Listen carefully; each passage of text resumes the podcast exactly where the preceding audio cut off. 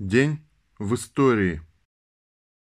11 июля 1903 года родился легендарный советский разведчик Рудольф Абель, настоящее имя Вильям Фишер. В этот же день 1918 года Совнарком России утвердил первый советский бюджет на полугодие. Стратегической целью большевиков пришедших к власти в октябре 1917 года, было создание нового хозяйственного механизма, основанного на плановых началах. Вследствие этого большинство внимания советского правительства уделяло скорейшему созданию росписи общегосударственных доходов и расходов республики. 11 июля 1918 года в целях объединения всего медицинского и санитарного дела РСФСР СНК издал декрет об учреждении Народного комиссариата здравоохранения.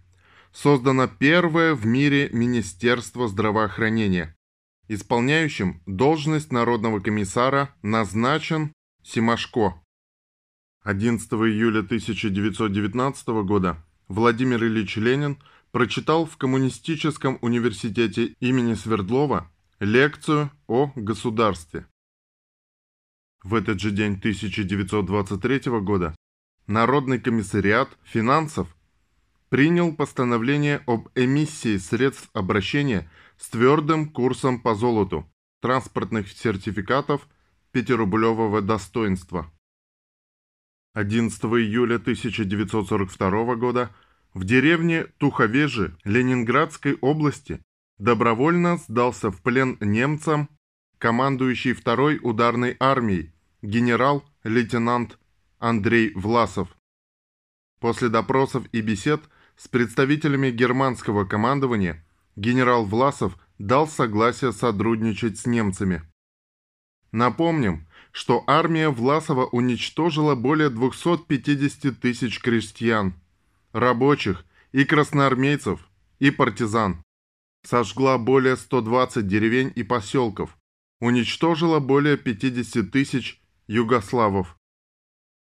В этот же день вышел указ Президиума ВС СССР об установлении ежегодного праздника Дня танкистов во второе воскресенье сентября. 11 июля 1946 года вышел в строй первый в СССР магистральный газопровод Саратов-Москва протяженностью около 850 километров.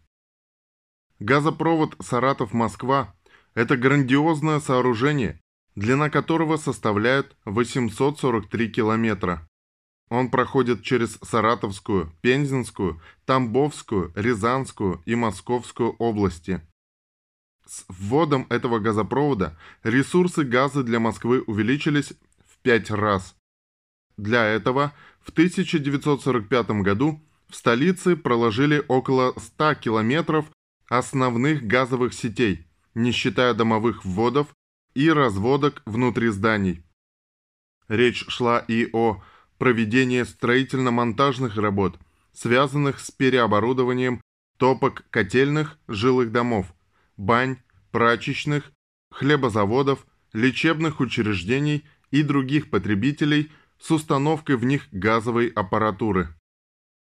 11 июля 1960 года ученые Сталинского, Донецкого, Политехнического института разработали и ввели в действие установку по непрерывной разливке стали на Донецком металлургическом заводе имени Ленина. Установка по беспрерывному разливу стали позволяло в течение нескольких минут получить из жидкой стали готовые заготовки блюмсы. Весь производственный цикл превращение 140 тонн жидкой стали в блюмсы продолжался всего около часа. Таким образом, производительные процессы были полностью механизированы и автоматизированы. В этот же день 1973 году Леонид Ильич Брежнев получил Ленинскую премию за укрепление мира и дружбы между народами.